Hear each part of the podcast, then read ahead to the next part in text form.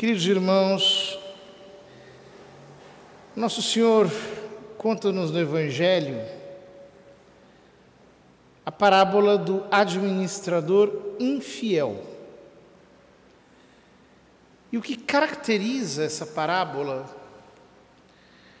é que aquele homem desonesto, quando foi descoberto, foi capaz de ser suficientemente flexível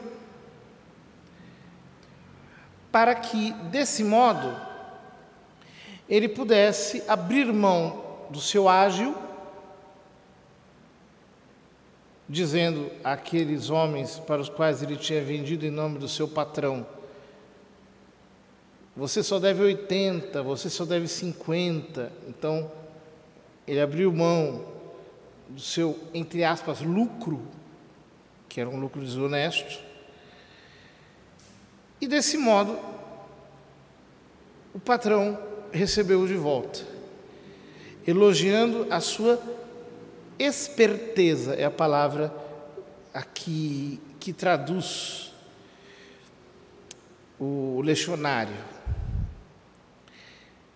Mas que soa um pouco mal porque quando a gente fala de esperteza, dá a impressão de que o Senhor está louvando aqui a malandragem, a, a desonestidade em si, e não é isso.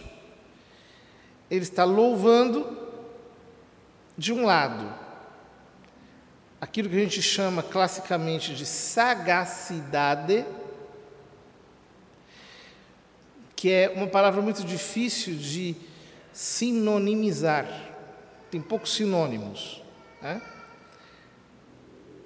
No fundo, é isso, essa inteligência, essa. Talvez nós diríamos aqui no Brasil, esse jeitinho de resolver a questão, essa prudência positiva, essa capacidade de encontrar um jeito de sair daquela encrenca de uma maneira genial e, portanto, triunfante, que é tão característica da virtude da prudência. A prudência é isso. A prudência é uma capacidade de rapidamente encontrar a saída, enxergar aquilo que se deve fazer, sendo suficientemente dócil isto é, flexível. Essa flexibilidade é muito necessária na nossa vida. E as pessoas verdadeiramente sábias percebem isso. Que a gente não pode levar ferro e fogo tudo. Que nós não podemos ser essas pessoas assim, implacáveis, teimosas, rígidas, duronas, porque a vida requer de nós maleabilidade, que nós saibamos contornar situações. E muitas vezes nós precisamos perder para ganhar. Pessoas que são muito mimadas, turronas, birrentas, pirracentas, que o tempo todo querem sempre manter a sua posição e que são por isso teimosas, duras, gostam de contrariar, querem fazer sempre a sua vontade querem seguir sempre a sua impressão, especialmente se são pouco inteligentes e, portanto, não enxergam com os próprios olhos, têm dois ou três rótulos na cabeça nos quais encaixam o mundo inteiro, sempre vão acabar causando grandes desastres na sua própria vida. O Evangelho não é assim. O Evangelho não é como um homem que pegou um triângulo e está tentando colocá-lo dentro de um quadrado. O Evangelho não é assim. Ele requer de nós uma capacidade de ser sensíveis, de nos adaptarmos, de escutarmos os outros, de talvez recuarmos um pouco, até perdermos alguma vantagem que nós tínhamos, ser humildes, para assim triunfar no final, para a maior glória de Deus. Às vezes a gente fica um pouco assustado quando encontra pessoas que se julgam muito abertas, mas que são excessivamente fechadas. Quando vê gente que já tem ideias formadas sobre todo mundo, que, portanto, não dá ao outro direito de surpreender, de se reinventar, de se reencontrar. Então, possui um, um juízo estritamente assertivo,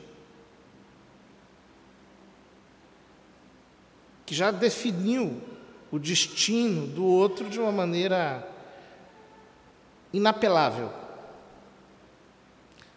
Isto não é evangelho. Isso sequer é sabedoria humana.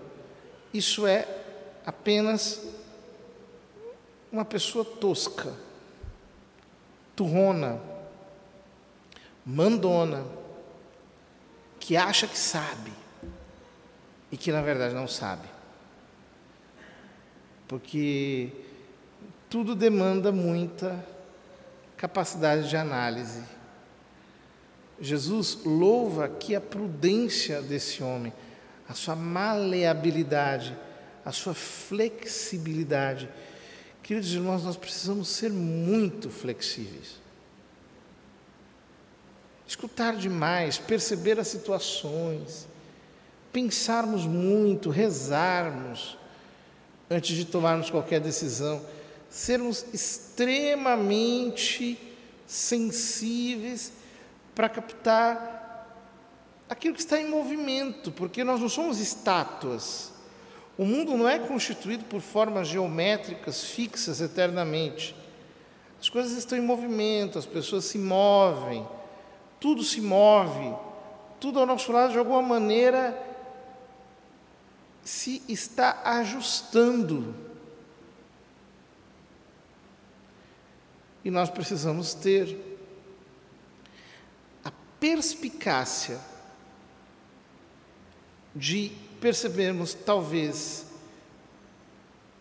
nos pequenos detalhes, aonde se esconde a verdade que a nossa miopia não consegue enxergar.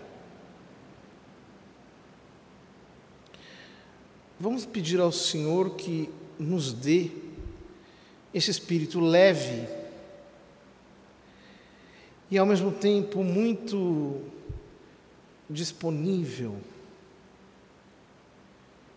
para, assim, nos cantinhos da vida, ir encontrando aqueles lugares onde pode se esconder uma saída genial, uma solução que não está assim evidente, ostensiva, mas que de fato pode ser a solução. Porque os filhos das trevas são mais espertos do que os filhos da luz. Você veja como que os filhos das trevas se juntam, apesar de terem interesses opostos, como eles conseguem fazer um conluio, como eles se colocam de acordo e vão colocando suas diferenças de lado. Os filhos das trevas não são integristas. Eles não ficam o tempo todo com essa atitude intolerante que muitas vezes os filhos da luz têm. Os filhos da luz são assim: Se você discorda num pontinho, pronto, você já é um excomungado, já tem que ser cortado, já tem que ser jogado fora, já não serve mais para nada, é um maldito, é alguém que precisa ser condenado. Essa implacabilidade é característica da falta de prudência, de sagacidade que muitos filhos da luz têm. E Jesus está aqui, de alguma maneira, nos censurando. Temos mais capacidade de administrar situações, tenhamos um pouco de psicologia, um pouco de capacidade de contornar porque esse é o melhor modo de resolver muitas coisas que aparentemente não têm jeito. Porque no fundo, nós estamos um pouco negociando. A paz é uma questão de negócio, de acordo. Nem sempre acordos verbais, mas acordos que nós fazemos ao longo da vida deixando claro aquilo de que nós abrimos mão, aonde nós podemos ser um pouco mais abertos, em quais circunstâncias nós podemos ser um pouco mais flexíveis. E aí Deus vai trabalhando e nos vai fazendo chegar muito mais longe para a maior glória dele. Que nós tenhamos essa capacidade, então, nós vamos parar de ser complicadores. Nós nos tornaremos facilitadores, simplificadores de processos.